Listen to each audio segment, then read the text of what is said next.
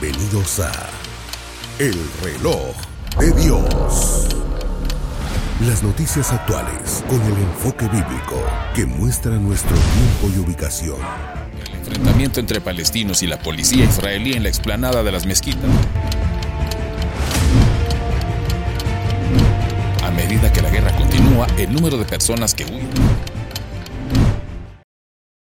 Bienvenidos al Reloj de Dios. Gracias por estar en sintonía de Rema Stereo 917, Rema TV y el canal del apóstol Sergio Enríquez, en donde puedes conectarte a los servicios que transmitimos desde la ciudad de Guatemala, pero también al Reloj de Dios cada domingo. Apóstol Sergio Enríquez, buenas tardes, noches, buenos días, dependiendo de dónde nos estén sintonizando y la hora a la que lo estén haciendo, porque por fortuna tenemos reprise constantemente en las redes sociales. ¿Cómo Amén. Bien, muchas gracias, Elcita. Estoy animado, muy animado por la misericordia de Dios, el derramamiento de su misericordia y de su revelación constante sobre nosotros, porque si no viviéramos inmersos en un mundo de tinieblas eh, y de desesperanza. Pero la Biblia dice que el que sigue a Cristo no estará en tinieblas, ¿verdad? Así que nosotros, sí, no estamos entendiendo. Apóstol, nos pusimos de acuerdo, acabo de verlo usted hoy. Aleluya. Un toquecito negro, nuestra hermana Leti, que como saben nos acompaña acá, viene guapísima, también de negro, y bueno, yo también con lo mío ah, aquí arreglados. Así que bueno, parecía que nos mandaron mensaje de la producción. Pues hoy, Apóstol, vamos a tener la oportunidad de intentar tocar tres temas importantes, aunque se desprenden de ellos muchos, muchos, muchos en realidad, porque vamos a hablar de ese cambio de siglo y cambio de milenio que hemos vivido la mayoría de esta generación, ¿verdad? Claro que hay muchachitos después de los 22 años que ya son una generación distinta, pero ¿qué pasó con ese cambio de siglo y cambio de milenio? ¿Qué significa eso para el pueblo de Dios y qué significa eso para el, mundo en general, apóstol? Bueno, sí, eh, tienes razón. Prácticamente, eh, sociológicamente, los que tratan de etiquetar a la humanidad eh, dice que en este momento hay cuatro generaciones, ¿verdad? Una sería la millennial, la centennial y la alfa, que es eh, eh, pues la que viene por pandemia. Y la cuarta seríamos nosotros del siglo pasado, ¿ah? Claro, sí, hay que aclararlo, sí. Abarcaría desde la silenciosa baby boomers y todas las demás, ¿ah? X, Y, Z.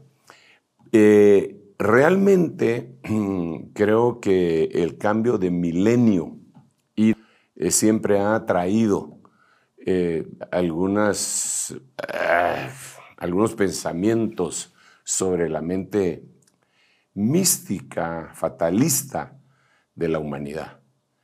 Nosotros vemos que el primer cambio de siglo, diagonal, milenio, eh, se dio en el año 1000. ¿Verdad? Y entonces en el año 1000 todo el mundo creía que iba a ser el fin del mundo.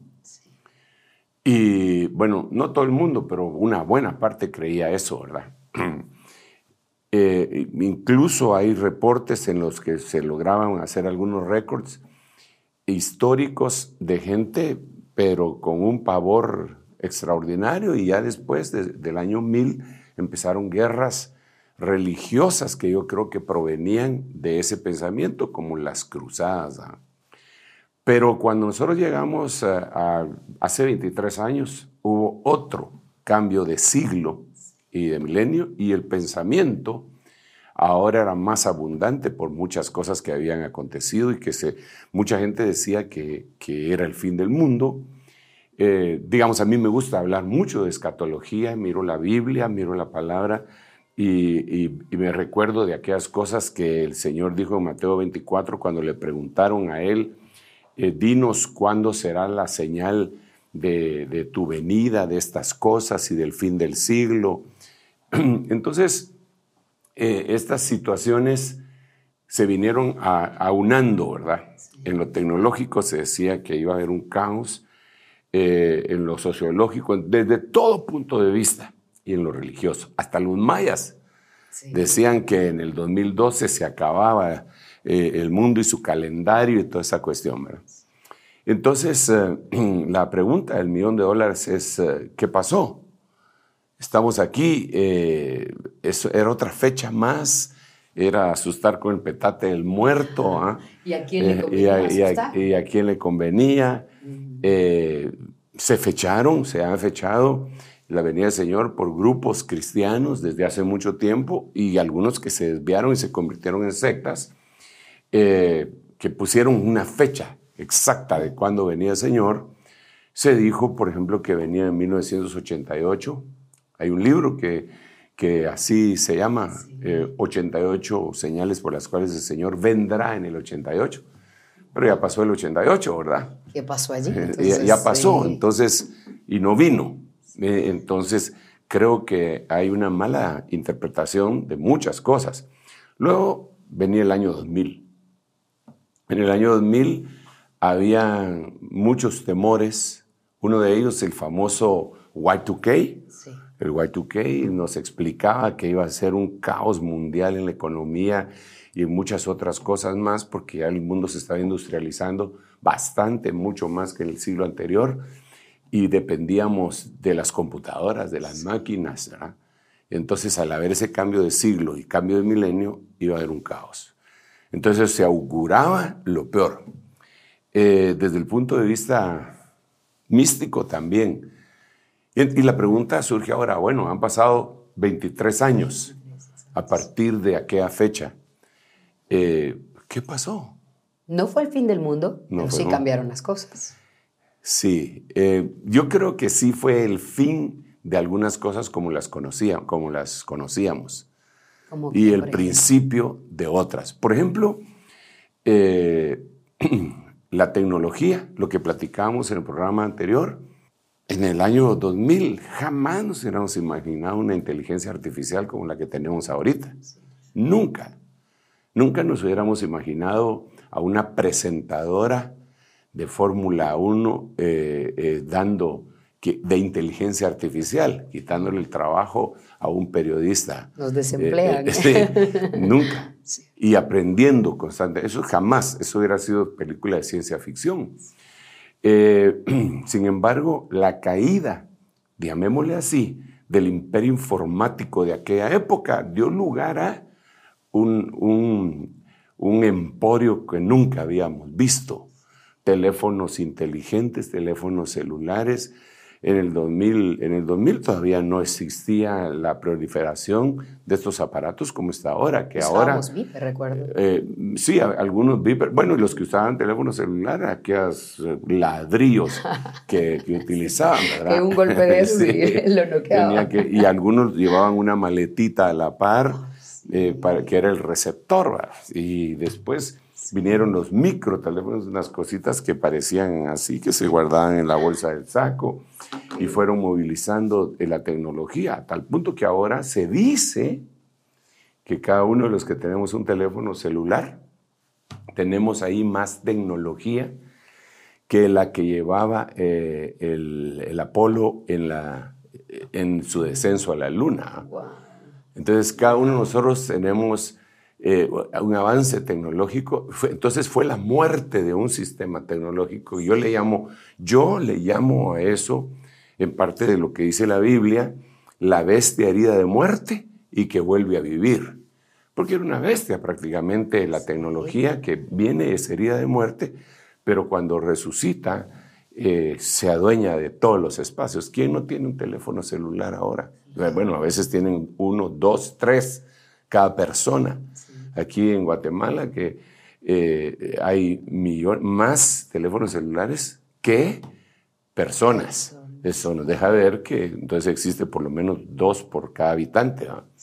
Eso no era así. Entonces fue, fue un boom. Entonces fue el, el fin de un sistema y el inicio de otro. Y alguien dirá, pero eso no tiene nada que ver. Y yo le digo, no, eso sí tiene que ver. Cuando lo vemos desde el punto de vista escatológico, en la Biblia, que lo tenemos que hablar, desde luego. Pero primero tenemos que reflexionar todo esto que viene a ser una noticia eh, diaria, ¿verdad? Eh, hubo, hubo cosas eh, que, que nunca se habían dado antes. espiritualmente, ¿qué cambio cree que tuvimos del 2000 a 2023, por ejemplo? Bueno, creo que de- definitivamente el Señor empezó a traer debido al- a lo que se está dando en el mundo, porque, vamos, para que miremos lo espiritual de parte de Dios, tenemos que ver también lo negativo que se ha dado en el mundo. ¿Por qué razón? Porque la Biblia lo que dice es, donde abunda el pecado, sobreabunda la gracia. Entonces, entendemos que eh, otra de las, de, las profecías dadas en, el libro de Daniel, capítulo 12, eh, verso 4, si mal no recuerdo, es cuando el Señor le dice a Daniel, la ciencia se aumentará notablemente. Y hay una versión que dice, la iniquidad se aumentará notablemente. Entonces, al unir las dos cosas, podríamos ver si hay un boom tecnológico, hay un boom también de iniquidad, porque entonces ahora la tecnología y la ciencia se utiliza para cosas que no son buenas. Eh, entonces se multiplica la maldad. Eh, por ejemplo, en el siglo anterior eh, no había, no, ¿quién, no podían cambiarse de sexo, pero la tecnología eh, avanzó y la ciencia también, y ya lo pueden hacer, aunque no pueden tocar el ADN, la genética, pero por lo menos en lo superficial ya lo pueden hacer y reconstruir supuestamente y en base a hormonas y toda la cuestión que, que se hace. Entonces, eh, mientras va aumentando lo negativo, también va aumentando lo positivo. ¿Por qué? Porque Dios no nos va a dejar abandonados, porque tiene una promesa. Eh, una, otra de las cosas que se ha multiplicado muchísimo, muchísimo, muchísimo es la destrucción de los hogares. Más que en los siglos anteriores. En los siglos anteriores los hogares tenían la mentalidad de que hasta que la muerte los separara y aunque tuvieran conflictos, problemas, miraban cómo eh, lo iban a solucionar porque incluso la misma sociedad, sin decir otra cosa, lo sancionaba moralmente. ¿va? Entonces, eh, la gente hacía un esfuerzo. No estoy diciendo si eso era bueno, malo, regular, solo estoy dando referencias. Pasó este siglo y, entonces y un boom, destrucción, eh, pero tremenda, de, hogares. Una destrucción impresionante. Eh, y sobre todo aunada con las guerras y otras cosas, el pecado. Entonces, ¿qué es lo que pasa del lado positivo? Que Dios también, eh, como está la promesa, donde abunda el pecado, sobreabunda la gracia. Entonces viene Dios y dice, voy a mandar a Elías, mi siervo, porque él va a hacer volver el corazón de los padres hacia los hijos y el de los hijos hacia los padres. Cuando este texto se ve en el libro de Lucas explicado, porque el que acabo de mencionar es de Malaquías, entonces Lucas dice, haré volver el corazón de los, de los padres hacia los hijos y de los rebeldes a la obediencia de los justos. Entonces vemos eh, del lado negativo eh, cosas espirituales que se multiplicaron muchísimo a partir del año 2000, destrucción de hogares, y por el lado de, espiritual, la restauración de hogares. O sea, sobreabunda, ¿ah? sobreabunda y dice, se están destruyendo sus hogares y yo los voy a bendecir y, entonces Dios abraza con sus promesas. Eh, también eh, hay una carga de ateísmo bien fuerte, ¿verdad? Porque el hombre ha llegado a, como lo hemos estado platicando, ha llegado a pensar que es Dios, ¿verdad? Y el hombre mismo dice que Dios no creó al hombre, sino que el hombre lo creó a él, creó a Dios. Y, por lo tanto eso se ha eh, eh, pues elevado, se ha exponencializado prácticamente. Y eso es algo que, que dice la Biblia desde hacía mucho tiempo, que iba a haber una persona, el espíritu del anticristo, que iba a estar haciendo eso y que se iba a sentar como si fuera Dios, ¿verdad? En, el templo. Eh, ante eso, el Señor derrama de su Espíritu Santo sobre su iglesia y hace que nosotros nos consagremos más. O sea, es una cuestión que en donde aquí abunda el pecado, sobreabunda la gracia. Eso podría decir yo que, que es eh, implicaciones espirituales que se han dado. Pero, eh, pero realmente el cita, eh, cuando uno ve la noticia de, y lo relaciona con Apocalipsis, con Daniel, con Ageo, con Zacarías, con Ezequiel y, con el contexto bíblico escatológico, yo sí me quedo bien asombrado. Una de las cosas que me tiene muy asombrado a mí, y creo que lo, hay que verlo, es el avance de la China como potencia mundial. ¿Por qué? ¿Por qué me tiene eh, apantallado, apabullado? Porque la Biblia nos declara en Apocalipsis capítulo 9, en Apocalipsis capítulo 16, el despertar de un gigante asiático al cual la Biblia le llama los reyes del oriente, ¿verdad? Los reyes del oriente. Y cuando nosotros vemos a los reyes del oriente a través de los siglos, esa cultura milenaria, milenaria, eh, china, siempre fue productiva, extraordinaria, poderosa, pero en, los, eh, en el último siglo, antes de, antes de este que pasó, eh, antes de los 1900, ellos fueron sojuzgados a tal punto que ellos le llaman a esa época el siglo de la humillación. El siglo de la humillación los avasallaron los europeos, eh, haciendo sentir que todo el mundo occidental los estaba humillando y no era así, eran los europeos los que lo estaban haciendo, que lo hicieron con todo el mundo también. Entonces los, los humillaron. Y junto con ellos los humillaron también los japoneses y los rusos, a los chinos. Y, Padre Santo, tuvieron una época espantosa de humillación, de, de debacle. Claro. Pero ahora parecería que vino de la noche a la mañana, y eso es muy importante, de la noche a la mañana parecería, vino la hora del payback, de la venganza, del resarcimiento, eh, en silencio. Ellos navegaron a bajo perfil, así navegaron. Y a partir del año 2000, el, ingreso, el PIB, el Producto Interno Bruto de la China, ni se consideraba a nivel mundial. No se consideraba.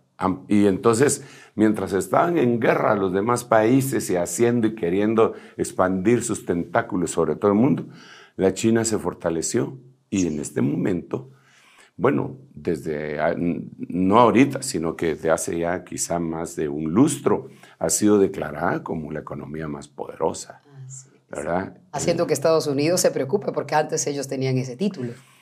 No solamente el título, mira, el cita, en el año 2000 eh, Estados Unidos era la mayor flota eh, armada del mundo. Digamos, tenía en, el equivalente de todas las armadas navales, de, todas las navies de todo el mundo, era el equivalente a la Armada de los Estados Unidos. Es decir, la capacidad de ataque, de transportación, de todo que tenía todo el mundo, solo Estados Unidos lo tenía. En este momento, Estados Unidos tiene como 290 polos de desarrollo, siempre navales, en donde hay destructores, buques, submarinos y todo que los acompañan. Tiene aproximadamente unos 290 y la China tiene más de 300. Y eso fue del año 2000 para esta época. Entonces, eh, la capacidad de destrucción todavía no la ha alcanzado, la China. Ah, pero la, capacidad, de, la presencia eh, marítima, sí, ya está. Pero sí tienen armas destructivas, desde luego, ¿verdad? Entonces, en unos años, la mayor potencia militar es la China. En, en los, los, aviones, digamos eh, el, F-16 y que después llegó el F-22 y todo, eh, los chinos lograron hackear los aviones gringos y ahora tienen un, aviones que antes tenían los aviones mm, eh, básicos, ¿verdad? Ahora son aviones súper modernos, más allá de los que tiene la potencia número uno, Estados Unidos. Entonces, sí hay preocupación. Y debe de haber, ¿por qué razón debe haber preocupación? Es importante. Y lo vamos a ver, pero ¿qué tiene que ver con la Biblia? Es por los versículos que ya te dije, pero hay otra cuestión que es importantísima, que eh, la China cambió su modelo eh, de gobierno, que era de comunismo a un socialismo de este tipo, en donde eh, incentivan a la gente para que se puedan enriquecer, no aquel comunista desarapado que anda extendiendo la mano a todos lados para que les den eh, un subsidio. No, estos, estos son todo pertenece al Estado, pero todos se enriquecen y se han extendido por todo el mundo, pero tienen un problema, un problema bien serio, que serían sus mandamientos, ¿verdad? Que eh, se debe de amar al partido chino sobre todas las cosas. Dios mío. Entonces esto ya es un conflicto con la creencia, por lo menos nuestra, ¿verdad? Porque el otro mundo ya dijimos que va creciendo el ateísmo y van a decir, basta, bueno, pues, ¿verdad? Pero nosotros no. Entonces vemos la réplica de lo que pasó en el imperio romano, en donde el César era lo más grande y por eso perseguían a la cristiandad. Entonces ahora el Partido Comunista Chino que se ha extendido, ya vamos a ver en el mapa cómo se ha extendido en cuanto a lo, a lo tecnológico, a lo comercial, eh, en algún momento, poco a poco, ¿verdad? Como, como la canción aquella comenzó por un dedito y a la mano llegó, ¿ah? se va expandiendo, expandiendo, expandiendo hasta que agarra todo. Entonces, al final de cuentas, el punto central, y perdón que no hay modo que devuelva el tiempo, este, es ¿Qué pasó en el año 2000? ¿No pasó nada? ¿O, sí pasó algo? Mira, hay que verlo diferente. Mira, eh, a mí el señor, en, vamos a ver, en 1997, me, me puso un sentir bien profundo en mi corazón cuando se acercaba el final de año. Estábamos en el mes de diciembre y se acercaba el 31 de diciembre, en el cambio de año. Y el Señor me habló y me dijo que que bautizara con un nombre ese año, para que, para que toda la iglesia, además de que íbamos a estar predicando toda la Biblia, nos íbamos a estar enfocando en esa temática. Entonces yo me recuerdo que ese año yo, eh, tomando la Biblia, Isaías capítulo 61, dije lo que el Señor dijo, ¿verdad? Basado en lo que Dios dice en San Juan capítulo 14, eh, las cosas que yo hago vosotros también haréis. Entonces él declaró, él proclamó un año. Entonces yo también lo proclamé. Y el Señor proclamó el año favorable del Señor, hace dos mil años. Entonces yo vine y hice la réplica y digo, yo proclamo el año favorable del Señor. Eso fue en 1997. En 1998 bueno, ya había proclamado un año, ahora tenía que proclamar el otro, entonces ya era un problema para mí, Padre Santo, y ahora qué proclamo, Señor, y qué leer, y qué hago, y qué... Y me recuerdo que eh, sería, eh, sería muy tal vez tedioso incluso para algunos que les contara todos los detalles, pero en, el año 1998 el Señor me habló de que era el año de la oportunidad. Yo no sabía por qué y los eventos que sucedieron en 1998 en mi vida me llegaron a, hacer entender por qué el Señor había, me había hecho eso. 1999 ya me había gustado porque 1997 fue el año de, de, la favorable. Ahora, 1998, el año de la oportunidad. 1999, el año de la definición. ¿Y qué si nos tuvimos que definir de una manera tremenda? Claro. Pero predicamos la palabra, pero con, con un objetivo. Toda la palabra, y muchas no se nos olvide, definición, definición, definición. Y en el otro, eh, ah, eh, lo que estábamos predicando. ok. Pero entonces vino el año 2000. Dios mío. Y con todo el contexto de fatalista, de fin de mundo, ¿cómo fue eso? Entonces vengo, y yo empecé a suplicarle al Señor Padre, ¿y ahora cómo le pongo este año? el año del fin del mundo, no el último año. Eh, como decían unos hermanos, proclamamos el año de corran por sus vidas. no. Todo el mundo lo entendía. Entonces yo, eh, orando y suplicando, le recibí una orden que no me gustó. El Señor me dijo, ponle el año frontera. Y yo decía, pero para proclamar el año favorable. Qué bonito. El año favorable. Aleluya. Todos se sentían felices, ¿verdad? Claro. El año frontera. ¿Qué significaba eso? ¿Qué significaba? Ni siquiera yo que lo estaba proclamando lo entendía en su plenitud. Y lo proclamé. Eh, con la convicción de que Dios me lo había dado, pero no tal vez con la alegría de entender todo. Pasó y después vinieron los subsiguientes años, seguimos proclamando, pero ahora, 23 años después, yo volteo a ver al 2000 y digo, el año frontera, porque a partir de ese momento sucedieron cosas en la Tierra, en el planeta, que no habían sucedido jamás, históricas.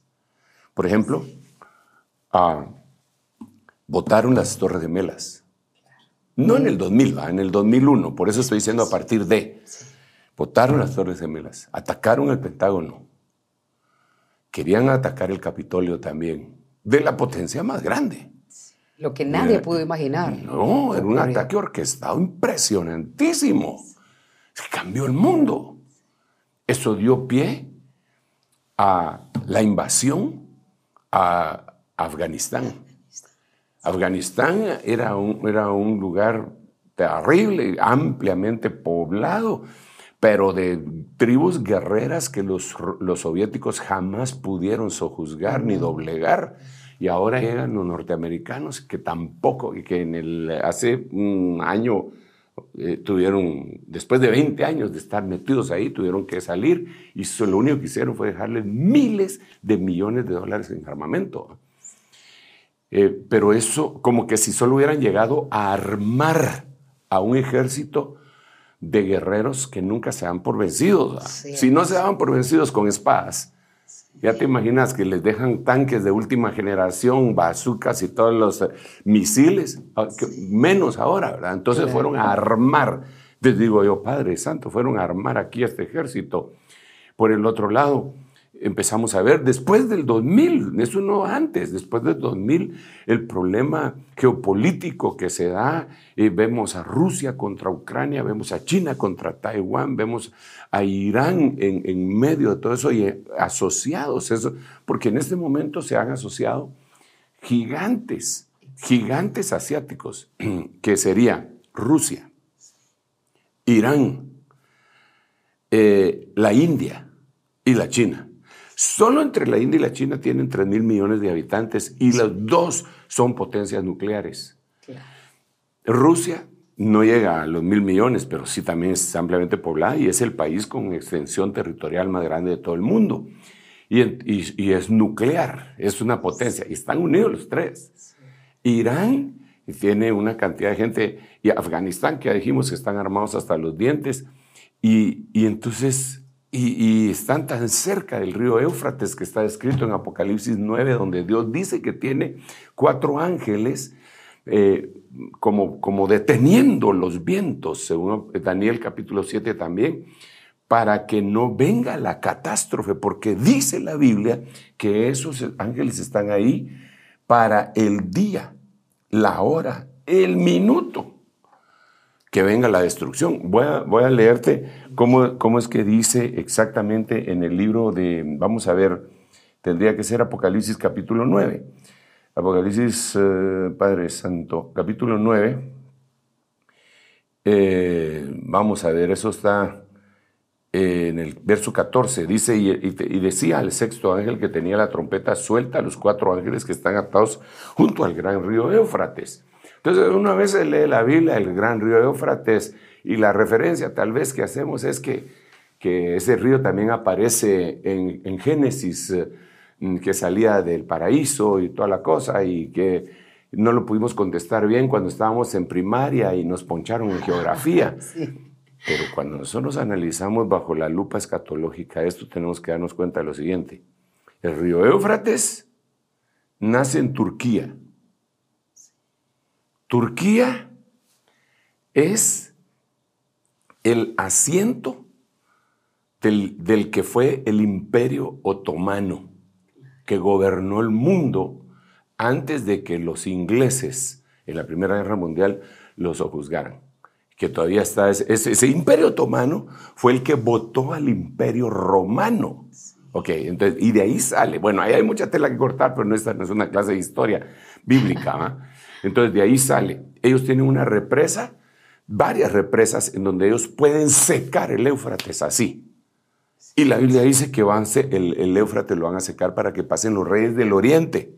¿Quiénes ¿Hacia dónde van? No, ¿Hacia dónde van? Si van a secar el río Éufrates y vienen los reyes del oriente, ¿hacia dónde van? Entonces aquí tenemos que ver que cuando sale de Turquía y entonces empieza a atravesar por toda, por, por todo Irak. Y pasa por todo Irak y, eh, y desemboca en el Golfo Pérsico. Entonces, aquí está Irak, aquí está Irán, aquí está Jordania, aquí está Israel. Entonces los reyes del oriente vienen para acá, les van a secar eso, entonces digo yo, ¿a quién van a atacar? Porque mira, ahorita hay un conflicto entre Rusia y Ucrania que francamente eh, es un conflicto entre Occidente y Oriente. Claro. Verá representado en ellos, Sí. en esos dos. Hay un conflicto entre China y, y Taiwán, pero la única democracia que hay en toda Asia es Israel. Y entonces es el único socio, por decirlo así, eh, democrático que tiene toda Europa y todo Estados Unidos. Eso va a reventar. Y la Biblia dice en Ezequiel 38 que Israel va a ser atacado. Bueno, siempre es atacado, pero me refiero que va a ser atacado de, de veras. así, Directamente. Entonces cuando yo digo, ok, miremos aquí lo que dice. Decía el sexto ángel que tenía la trompeta, suelta a los cuatro ángeles que están atados junto al gran río Éufrates. Entonces ahí hay, ahí hay unos, unos ángeles que están amarrados. ¿Qué están haciendo ahí amarrados? Y entonces dice que fueron, fíjate, que eh, esto es lo que más me impresiona, fueron desatados los cuatro ángeles que habían sido preparados para la hora, el día, el mes y el año, para matar a la tercera parte de la humanidad. Y el número de los ejércitos de los jinetes era de 200 millones. Yo escuché su número. Así dice, así dice la Biblia. Entonces, aquí uno vendría a decir la tercera parte de 8 mil millones de personas.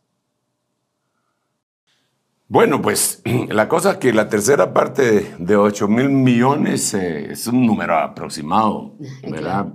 Pero vendría a ser 2 mil millones 666 mil 666 666 Wow. ¿verdad? Ahora, solo imagínate.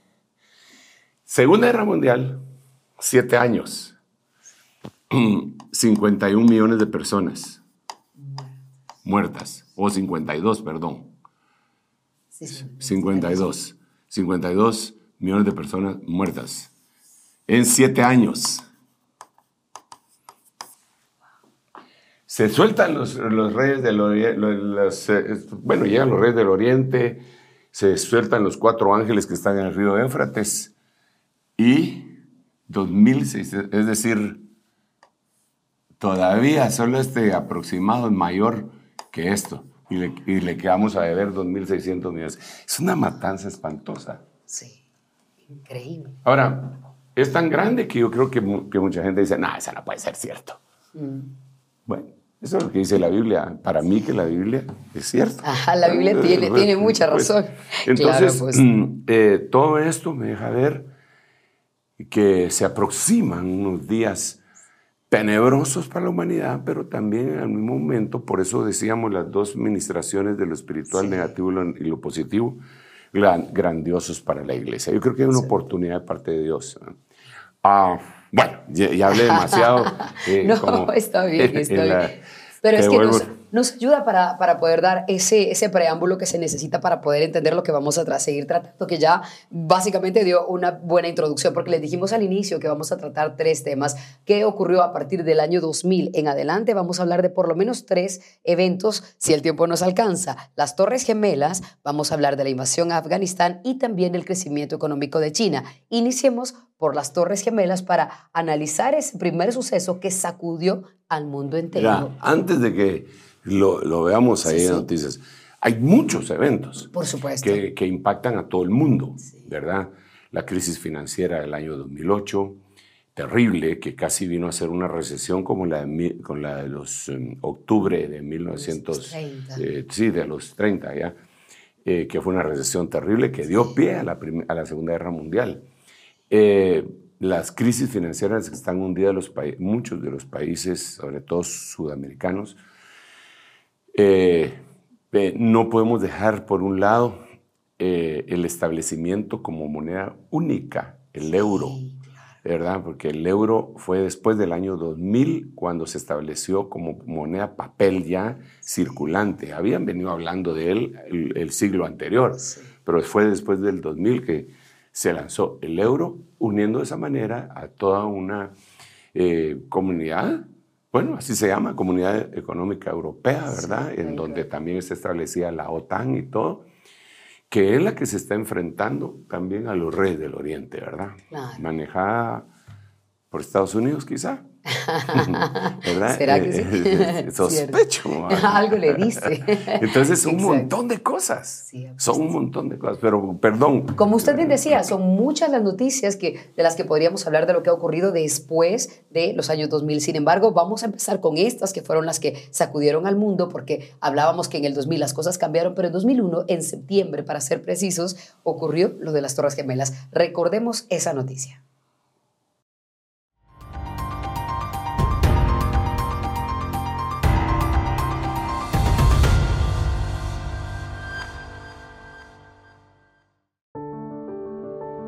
Ataque a las Torres Gemelas. Los ataques terroristas del 11 de septiembre de 2001, también conocidos como 9-11, fueron uno de los episodios más trágicos e impactantes de la historia moderna. La mañana del 11 de septiembre, 19 terroristas islámicos de Al-Qaeda secuestraron cuatro aviones comerciales y los pilotearon hacia objetivos clave en los Estados Unidos. Esa mañana soleada de finales de verano quedó marcada para siempre en la historia y sus consecuencias todavía perduran. Los primeros dos aviones estrellaron contra las torres gemelas del World Trade Center en Nueva York. El primer avión impactó en la torre norte a las 8.46 de la mañana y el segundo avión impactó en la torre sur a las 9.3 de la mañana. La velocidad y el impacto causaron que los edificios se derrumbaran, matando a miles de personas, incluyendo a los trabajadores del WTC, bomberos, policías y otros socorristas que intentaban ayudar en la tragedia. El tercer avión fue dirigido hacia el Pentágono en el estado de Virginia. El impacto del avión causó daños significativos al edificio, matando a 189 personas en el lugar y en el avión. El cuarto avión que estaba destinado a atacar el Capitolio se estrelló en un campo de Pensilvania después de que los pasajeros intentaron retomar el control de la aeronave. En total, casi 3.000 personas murieron como resultado de los ataques del 11 de septiembre. Fueron un evento que estremeció al mundo entero, teniendo consecuencias en la seguridad global y en la política internacional en los años siguientes, con la invasión de Afganistán y la guerra contra el terrorismo iniciada por los Estados Unidos. Lo que vino luego supuso un antes y un después en muchísimos aspectos políticos, económicos y sociales. Bush prometió una respuesta contundente. Dijo que no iba a hacer distinciones entre quienes organizaron el ataque y quienes les daban cobijo. Y así, a las pocas semanas, declaró la llamada guerra contra el terrorismo e invadió Afganistán para derrocar a los talibanes que gobernaban el país y acogían a los miembros de la organización Al-Qaeda responsable del ataque. Esta guerra, iniciada en el 2001, es el conflicto más largo en el que haya participado Estados Unidos. Se calcula que en esta guerra han muerto 240.000 personas, de las cuales 78.000 eran civiles y 3.500 soldados estadounidenses o aliados. Por otra parte, se estima que la llamada guerra contra el terrorismo ha costado más de 5.6 billones de dólares. Mientras estos acontecimientos dramáticos se producían en Estados Unidos, el mundo entero tenía los ojos puestos allí y sobre todo ver las consecuencias de lo que esto iba a originar. Pero simultáneamente China daba un paso y abría puertas que nunca antes se le habían abierto en el tema económico. Ahora les presentamos un resumen.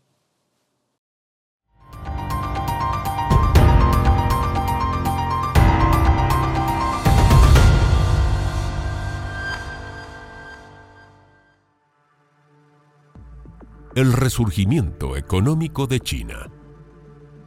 Hay décadas en las que no sucede nada y hay semanas en las que suceden décadas. A fines del 2001, mientras Estados Unidos invadía Afganistán, para lo que se convertiría en una ocupación de 20 años, pasó desapercibido otro evento crítico.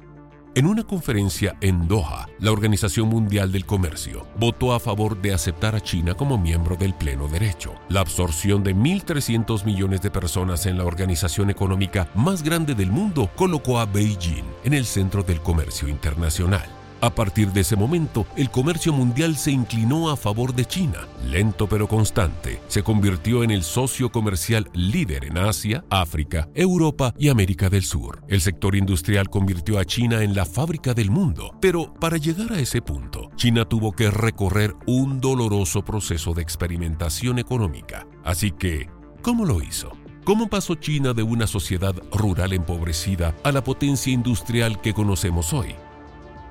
El rápido ascenso de China no es una anomalía, sino un retorno a la normalidad histórica. Aún en 1800, el imperio Qing representaba casi un tercio del Producto Interno Bruto Mundial. A nivel nacional, China poseía una economía de mercado tan sofisticada como las de Europa. La seda, los textiles y la cerámica se exportaban en cantidades masivas a Europa, lo que resultó en un superávit comercial desigual. Sin embargo, la enorme población de China solo pudo llevarla hasta aquí. A medida que la revolución industrial se expandió por Occidente, el excedente generado permitió a los imperios europeos acelerar sus proyectos coloniales. Para China, fue un desastre a partir de la guerra del opio de 1839. El Estado se vio afectado por una serie de invasiones extranjeras como las de los británicos y japoneses. Todo esto mientras innumerables rebeliones violentas y guerras civiles amenazaban con destruir a la nación. Los líderes en Pekín sabían que la industrialización era crucial para la supervivencia, pero sin un gobierno central fuerte, el Estado era demasiado grande y autosuficiente para cambiar sus obsoletas costumbres.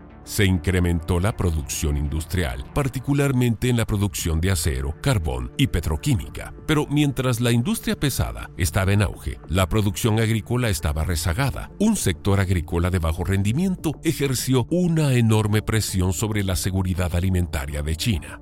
Había que hacer algo, así que Mao puso la tierra de cultivo en manos de las comunas agrarias, a las que se les asignaron cuotas de producción. La adhesión de China a la Organización Mundial del Comercio a fines de 2001 reforzó su papel de liderazgo en el ecosistema de comercio mundial. Ser la fábrica del mundo significaba que era solo cuestión de tiempo hasta que China dominara el comercio internacional. Mientras que en 2004, alrededor de dos tercios de las naciones del mundo comerciaron más con Washington que con Beijing. Para 2018, estos números se habían dado la vuelta.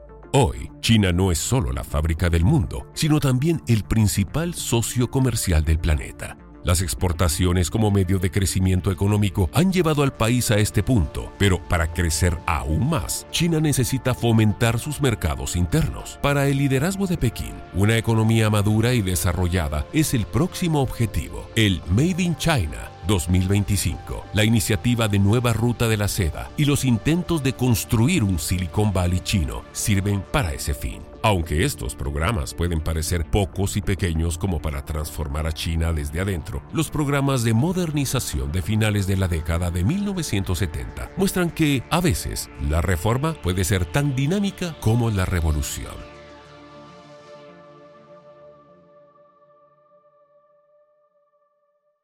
Continuamos. Apóstol, vimos dos noticias impresionantes. Una de ellas, las Torres Gemelas, y me gustaría, si es posible, que brevemente usted pueda tocar temas como las causas de este ataque de Al Qaeda a Estados Unidos, las consecuencias de lo que ocurrió con ese ataque del que estamos hablando, y por supuesto también hablar de Osama Bin Laden cuando estamos hablando específicamente de Estados Unidos.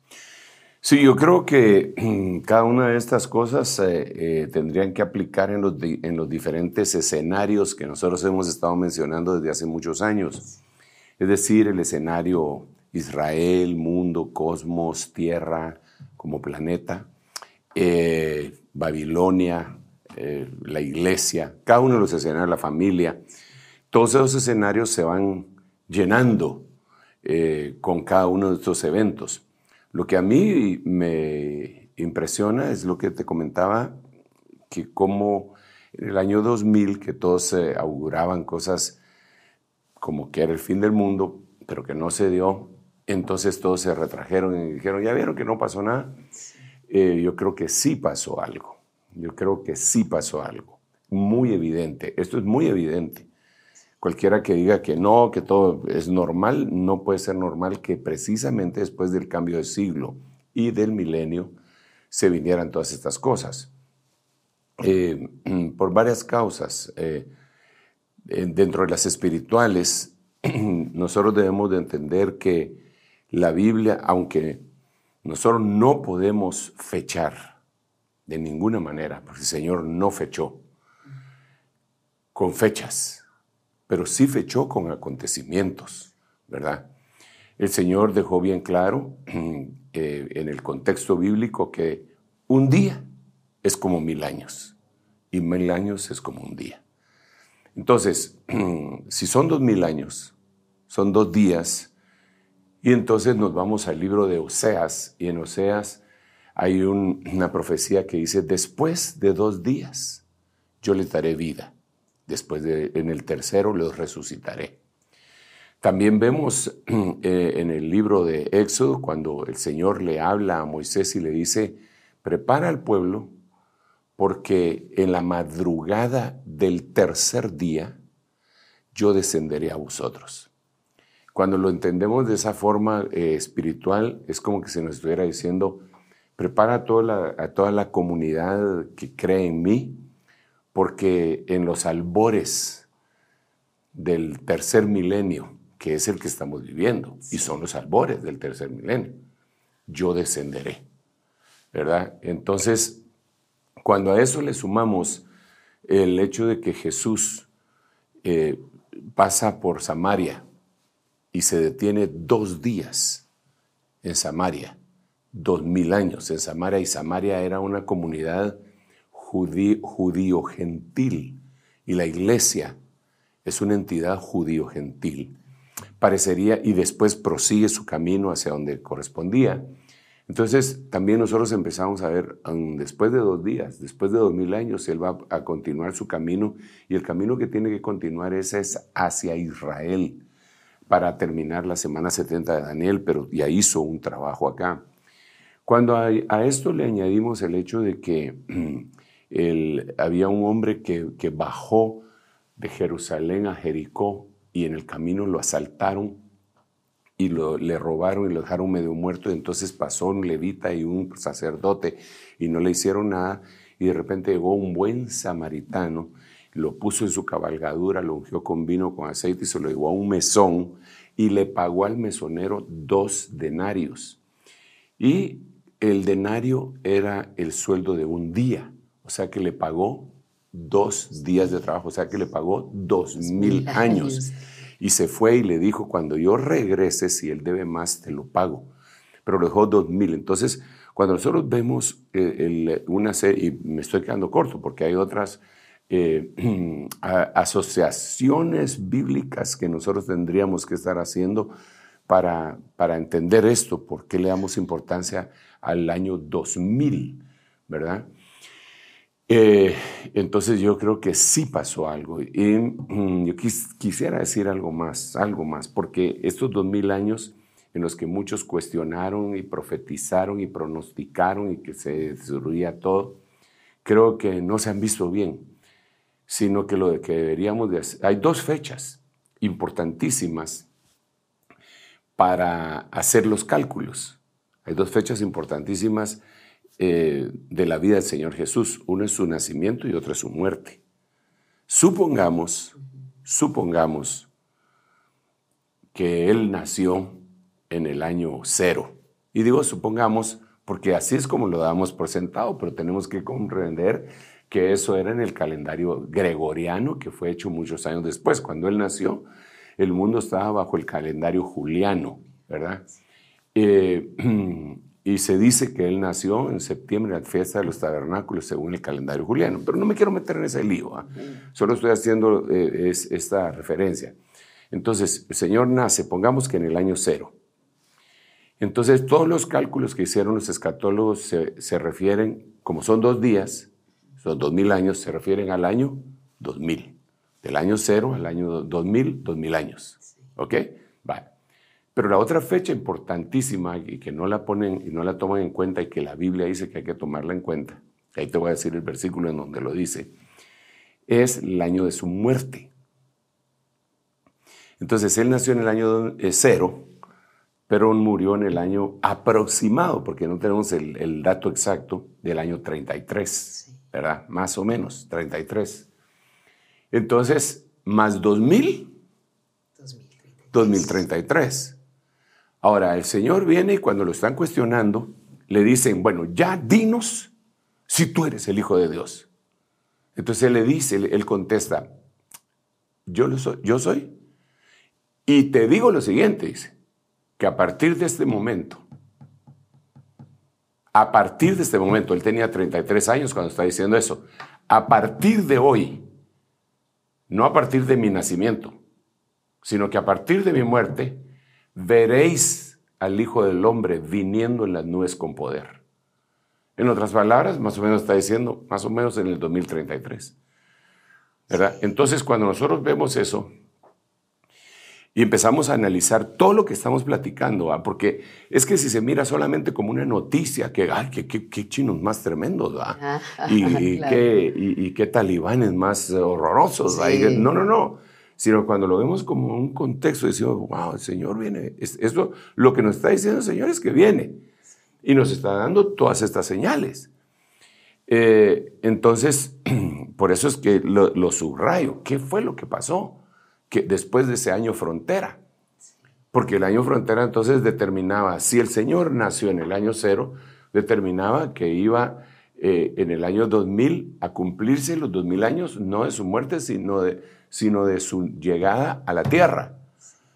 Pero él dijo que lo que teníamos que contar era su llegada, su, partida de la tierra, su muerte eh, y su resurrección también, ¿verdad? A partir de esta fecha veréis al Hijo del Hombre viniendo en las nubes con poder. Entonces, estos 23 años, bueno, faltan 10 para 33 años, ¿verdad? Esos 23 años tiene que haber una orquestación, una preparación del escenario, del tinglado ahí donde se van a desarrollar todos los eventos. Eso es lo que estamos tratando, que en esos 23 años sí pasó algo.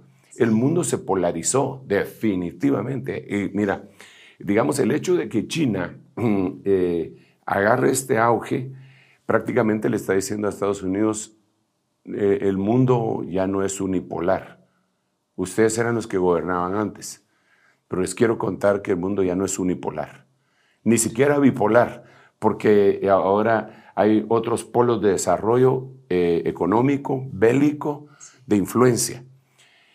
Eh, y entonces hay una confrontación, porque tiene que venir un caos. Para que, para que venga la gran tribulación, tiene que venir un caos. Sí. No es que todos se van a unir de manita sudada, van a andar todos juntos. No, tiene que haber una guerra. Bueno, la, la estamos viendo, Apocalipsis 9, estamos viendo guerras escandalosamente eh, mortíferas, ¿verdad? Y con las armas que tenemos ahora. Ahora con la inteligencia artificial que vimos el, la semana pasada, nos damos cuenta que, que incluso la guerra eh, sí va a afectar a los humanos, pero va a ser entre robots. El que tenga el mejor robot es el que va a ganar, por decirlo así, ¿verdad?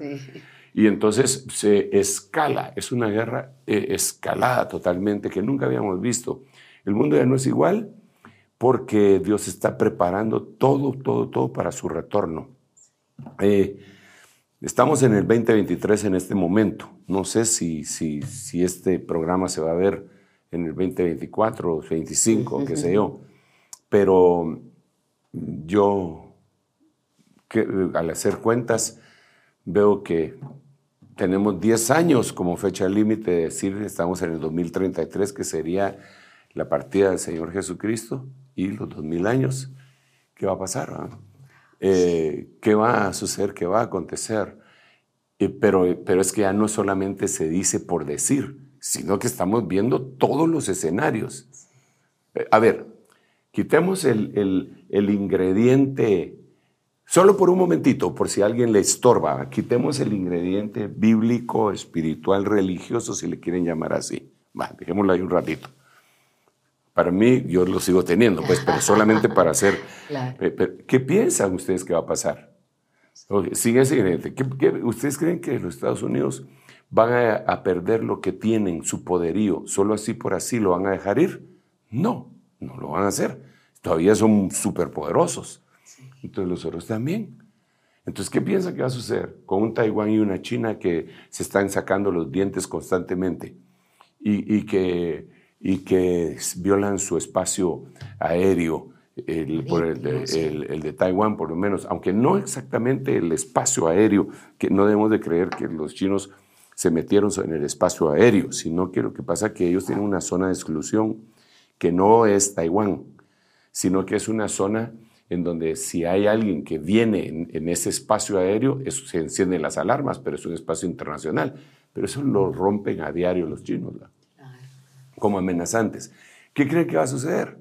Con un monstruo gigantesco que va creciendo y que en 20 años se ha convertido en la primera potencia mundial. ¿Qué, qué creen, qué creen que va a pasar? Ya quitando el ingrediente, ¿va a haber guerra o no va a haber guerra?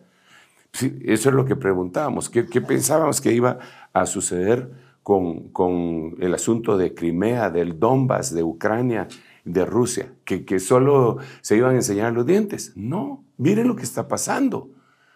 Entonces, ¿qué creen que va a suceder eh, con, Israel siendo atacado constantemente desde la franja de Gaza? ¿Qué creen que va a pasar? ¿A que todo va a seguir así? ¿Qué creen que va a pasar eh, porque se está agotando el agua pura? ¿Qué creen que va a pasar porque el sobrecalentamiento global está haciendo que se derritan los polos y se está subiendo el nivel del mar? ¿Qué creen que va a pasar porque el ejemplo, eh, el ejemplo pues de los, de los grandes huracanes, ciclones, porque después del año 2000 vinieron los, los más grandes ciclones sobre el planeta que jamás ha visto la humanidad. Katrina devastó en el Golfo de México y se metió en Luisiana, en, en, en Nueva Orleans, la despedazó, la destruyó. En Indonesia eh, hubo un, un tsunami que, que, todavía no saben cuánta gente murió, pero se dice que fueron más de 250 mil personas.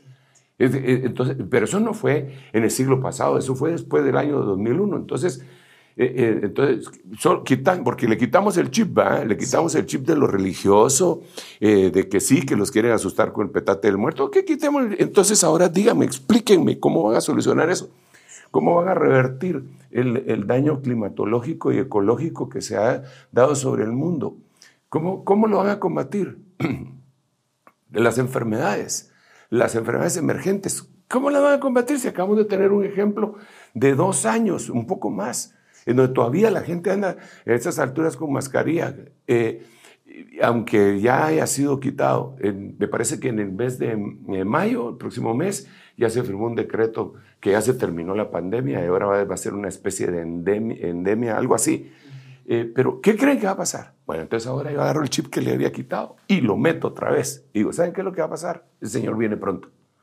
Es la única forma de salvación.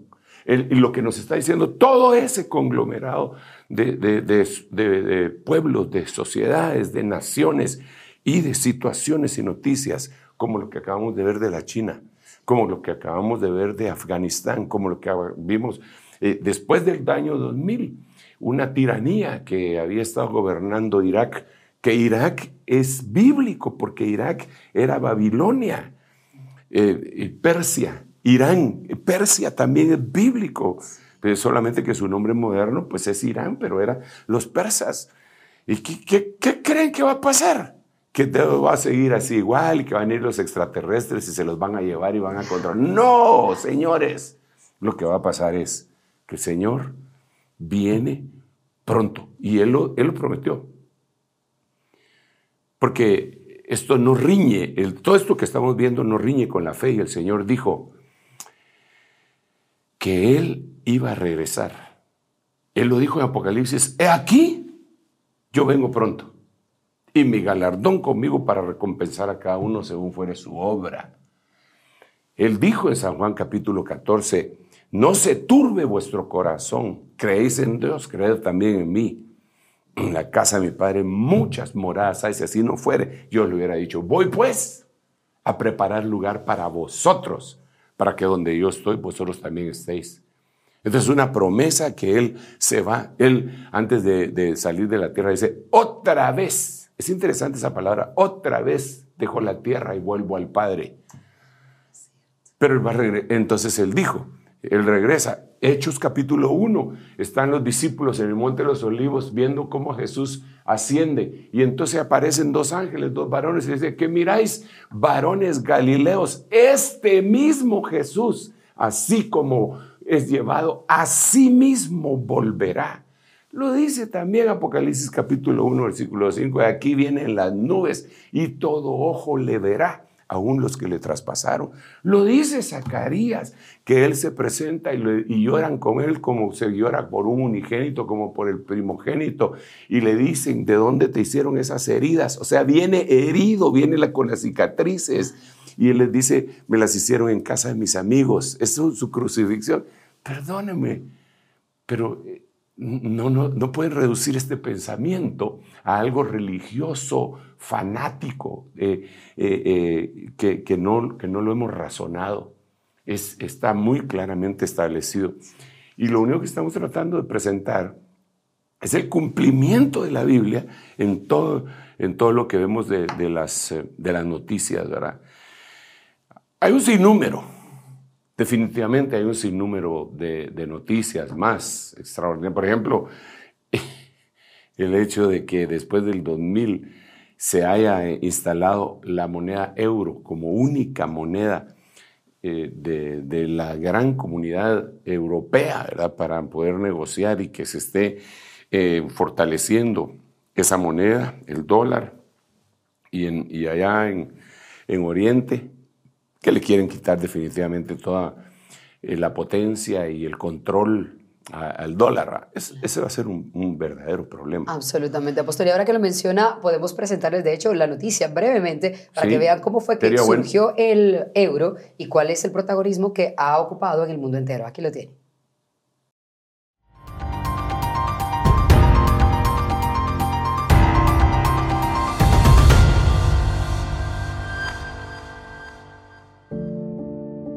Una sola moneda para la eurozona. El 1 de enero de 2002, los billetes y monedas de euro se pusieron en circulación por primera vez en 12 países europeos, sustituyendo a sus divisas nacionales. 20 años después, 19 países y más de 340 millones de europeos utilizan el euro. Su objetivo era facilitar la vida utilizando la misma moneda para el trabajo y los negocios en toda la eurozona, así como simplificar los viajes y la vida en el extranjero. En la actualidad, el euro es la segunda moneda más importante del sistema monetario internacional después del dólar estadounidense y 60 países y territorios fuera de la Unión Europea lo utilizan o vinculan su moneda a él. Está previsto que en los próximos años otros tres estados europeos adopten el euro como su nueva moneda. Y como bien decía Apóstol, lo que está ocurriendo ahora es un momento para contrastar lo que dice la Biblia, lo que está ocurriendo con las noticias y ver que esos hechos se han hecho más recurrentes, como ahora que estamos viendo la unificación de una moneda que ya tiene 23 años en existencia en el mercado y se dice que puede ser incluso más poderosa en algún momento que el dólar. Está difícil, está difícil que, sea, que llegue a ser más poderosa. ¿Y el yuan será que sí eh, logrará? Pero sí, el, hacia ese asunto nosotros deberíamos de, analizar algunas cositas. Eh, bueno, ahí tendríamos que ir desde el tiempo de Nixon, cómo el patrón era el oro, y, entonces eh, Nixon lo cambió al patrón dólar, petrodólar, y después todo lo que se comercia se comercia con dólares. Entonces, el ataque a una moneda como el dólar no se va a quedar eh, así de simple decir, ah, el dólar va a caer. No, olvídate, eso no se va a quedar así. Nosotros ya lo vimos en el pasado, cuando algunos países productores de petróleo decidieron negociar en euros. Eh, Muammar Gaddafi fue uno de ellos, Saddam Hussein fue otro de ellos. A Saddam Hussein lo invadieron diciendo que tenía armas de destrucción masiva que nunca encontraron, pero la realidad fue que él eh, empezó a negociar con euros a pagar y a, cobrar con euros su, petróleo, no con dólares. Eso no se lo permitieron Ofendiendo los, dueños del dólar, porque eso afectaba a su economía, porque eso les ayuda a ellos en muchas cosas, incluso a exportar su deuda. ¿ah?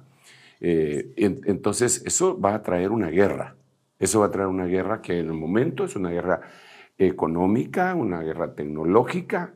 Ah, por eso es que ustedes miran que, que la tecnología china, que supera a la tecnología eh, norteamericana, tiene casi prohibido, no, no, es difícil conseguir eh, acceso a productos de altísima tecnología, de primera calidad, chinos como el Huawei, por ejemplo, el de que, que sería la competencia del, del, Apple y de las tecnologías eh, sudcoreanas también, que son amistosos con, con Estados Unidos.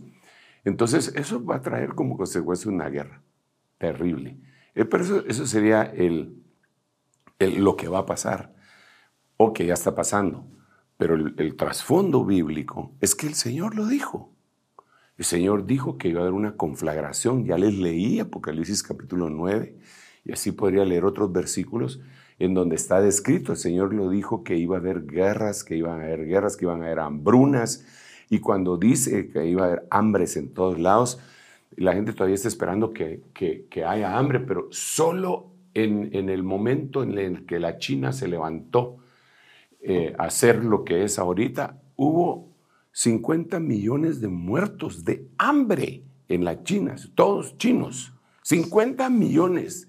Mientras era totalmente Yo hago siempre la referencia con lo de la Segunda Guerra Mundial, que fueron 52 millones. 50 millones en el tiempo de Mao Zedong, que eh, le, dieron esa, eh, la vida 50 millones de personas, por no decir lo que murieron en Rusia también con la implantación de, de los bolcheviques, pero y yo creo que todo eso se reduce a una sola cosa. El Señor viene pronto. Yo tengo quizá unos 46 años de estar diciendo, el Señor viene pronto. Yo he oído mucha gente, no muchos, pero sí algunos, dije mal, algunos que dicen, yo predicaba antes que el Señor venía, pero ya eso ya pasó de moda. Señores, arrepiéntanse. Eso no ha pasado de moda y hay que advertirle. Nosotros fuimos dejados en la tierra para advertirle como centinelas al, al pueblo de que el Señor viene pronto. Eh, sí, que hay la vida, el ahora, que la prosperidad, perdón, Está bien, Dios quiere que todos estemos bien, amado, yo deseo que seas prosperado en todas las cosas, así como prospera tu alma y, pero que y que tengas salud. Pero el Señor viene pronto, lo místico, lo espiritual es importante. Yo quisiera cerrar la cita diciéndole a los oyentes, a los que nos han tolerado, aguantado hasta esta hora, ¿verdad? Eh, decirles que definitivamente todo apunta a que en el año 2000 sí pasó algo se cambió, eh, no solamente se cambió de reloj, no solamente cambió, no únicamente cambió siglo, milenio, sí sucedió algo. El mundo ya no es igual. Y hay cosas que han venido a ser como escenario para el pronto retorno del Señor Jesucristo y esta es una invitación para todos nosotros que todavía estamos en esta dimensión para que evaluemos lleguemos delante del Señor y le digamos primero, gracias. Gracias porque todavía estoy vivo y me das tiempo de arrepentirme. Gracias. Porque me das tiempo para poder alcanzar las herencias que tú tienes. Gracias. Gracias porque después de esta pandemia en donde murieron muchos, conocidos, amigos y todo, yo todavía estoy vivo y creo que con un propósito. Y el propósito seguramente no es porque voy a ser el salvador del mundo, sino porque el salvador del mundo me, quiere salvar a mí, darme una oportunidad de pasar a la otra dimensión limpio. Amén. Amén. Entonces, que Dios me los bendiga, reflexionen en ello y los bendigo en el nombre de Jesús. ¿El cita? Amén. Y por último les invitamos a que recuerden lo que bien decía el apóstol, donde abunda el pecado, sobreabunda la gracia. Así que es momento de revisar las noticias con otra perspectiva y revisarla con la Biblia acerca de nosotros para que participemos analizando estos siete escenarios en nuestros próximos programas. Que Dios les bendiga, nos encontramos muy pronto. Esto fue El reloj de Dios. Un mensaje de esperanza en medio del acontecer mundial. Esta es una producción de Rema Communication Group y Ministerio Sebenecer.